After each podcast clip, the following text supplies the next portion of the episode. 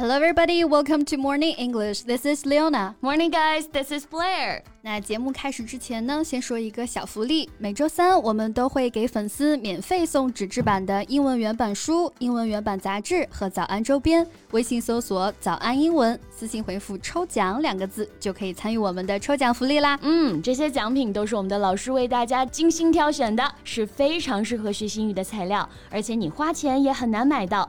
坚持读完一本原版书、杂志，或用好我们的周边，你的英语水平一定会再上一个台阶的。快！快去公众号抽奖吧，祝大家好运！哎呀，I'm feeling so dozy this morning. Are you okay, Leona? You must stay up late last night. 昨天晚上又熬夜了吧？看看你这个黑眼圈啊，都快掉到地上了。Be forced to stay up late，我是被迫熬夜呀。我朋友给我打了一晚上的电话，大吐苦水。So, what did you guys talk about? Maybe I could give a favor. Well, she's already been a mom of two kids, and recently she found that she truly loved the little sister more because she's so cute and sweet. While the elder brother seems like reaching the age of puberty, even he's only seven years old. 啊，这一碗水难端平啊！哎，对，我的很多朋友呢，有了二胎，好像也都觉得怎么哎，二宝性格更好啊，嗯、总是跟着老大的屁股后面极力讨好啊。大宝呢，反而就觉得爸妈偏心，就 更不喜欢老二了。没错，本来爸妈是想给孩子生个玩伴啊，但是对于小孩子来说，反而觉得二胎是来抢他的东西的。Yes, and nothing can be more important than the love and company of their parents. It must have a profound effect on their personality. 那这个过程当中呢，对孩子的性格养成也会产生很大的影响啦。That's right.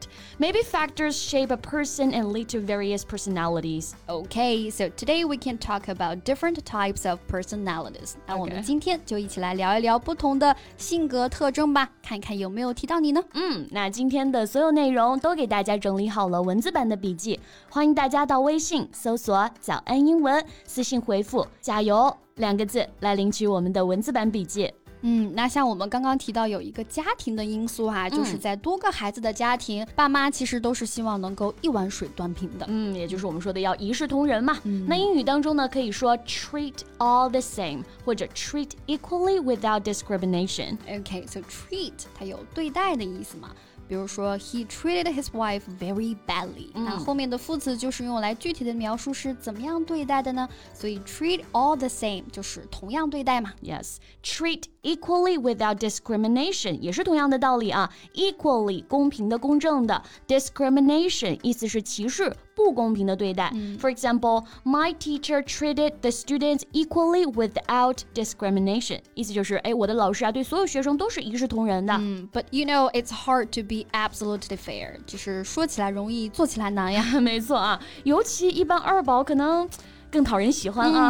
啊，那这是不是就是我们现在所说的哎讨好型人格呀？People pleaser. Oh, maybe. So, people pleaser is someone who cares a lot about whether other people like them and always wants to approve of their actions. Yes, and people pleasers find it hard to say no and they put themselves down. Right. So I think they need to learn not to pay attention to others' opinions of themselves. That's right. 讨好型人格呢，总是怕拒绝别人以后 啊，会影响其他人对自己的看法。但其实呢，我们每个人都应该有被讨厌的勇气。没错。哎，那还有一类人啊，倒也没有就是刻意的去讨好别人吧，嗯，但是跟谁都处得来，很擅长，也很乐于去社交。那这不就是我们说的社牛吗？没错，people person, someone who is friendly and enjoy enjoys meeting and talking to people. Right. My friend is a people person. Mm. She's warm, outgoing, and an excellent listener. Wow, how nice she is. Actually. Mm. Well, she shares many of her mother's personality traits. Oh, I see. 所以很多的性格特征啊，其实也是遗传。嗯、A personality trait，性格特征。那这里的 trait 意思是特征、特点，尤其指的是人的性格的特征。那一个人的性格呢，会包括很多的特点哈。A personality trait is a part of your personality. Yes, like shyness is a common personality trait among young children. 害羞是很多小朋友共同的一个性格特征。嗯，那 这里就提到了我们今天的主题词哈，性格 personality。person 呢，意思就是个人。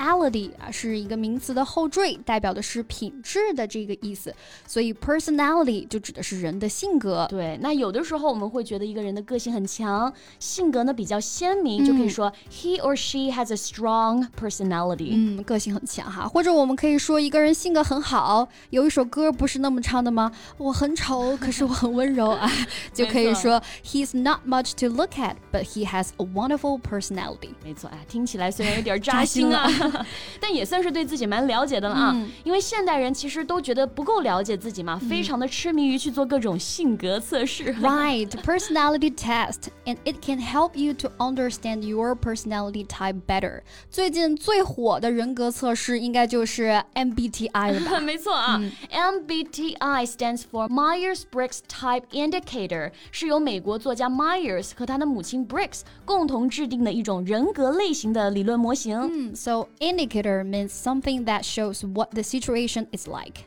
Indicator，我们也可以了解一下哈，这里指的是指标、指示信号的意思。嗯，比如说在很多的研究当中，我们都可以看到，For example, the economic indicators are better than expected。经济指标啊，比预期要好。 对，Okay, so back to MBTI.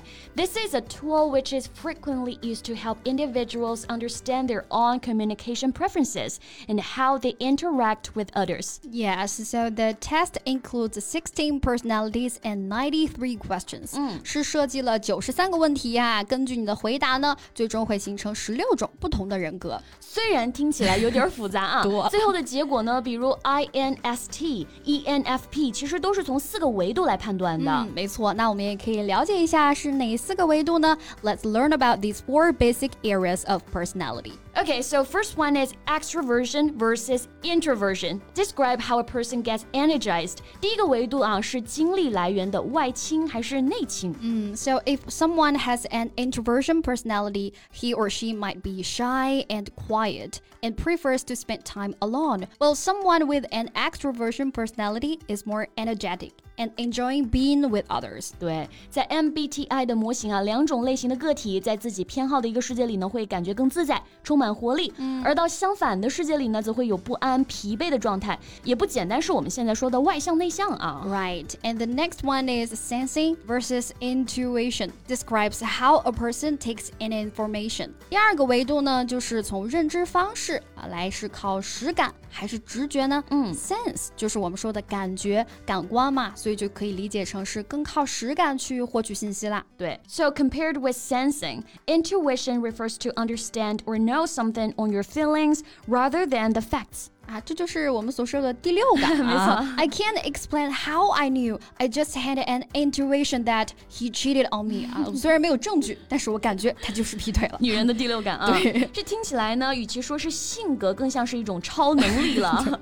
And the next definition is thinking versus feeling. Describes the means a person uses to make decisions. 嗯，这个就比较好理解了哈，就是看你做决定的时候是更靠理智呢，还是更靠自己的情感呢？Yes, and the last one is judging versus perceiving. Describe how you live on your outer life. 最后一个维度是如何应对外部世界，判断还是理解。嗯，judging 这个词的原型呢就是 judge，意思就是判断嘛，这个就比较好理解了。Perceive basically means to notice things 啊，其实 perceive 基本的意思就是察觉、注意到的意思。For example, I perceived a note of unhappiness in her voice. 对，所以判断型的人呢比较果断，嗯、而知觉型的人总觉得呢， 想要获得更多的信息之后再去做决断。 Right, so different combinations make different personalities. And my result is ISTJ. What about you, Blair? I have no idea. so you can have a try. Yeah. 可以去做一个这个测试啊。So if you haven't taken this test, you can try it. And we'd love to hear your results from the comments. OK，那我们今天的节目就到这里了。最后再提醒大家一下，今天的所有内容都给大家整理好了文字版的笔记，欢迎大家到微信搜索“早安英文”，私信回复“加油”两个字来领取我们的文字版笔记。 Okay, that's all about what we have today. And this is Leona. And this is Blair. See you next time. Bye. This podcast is from Morning English. 学口语就来早安英文。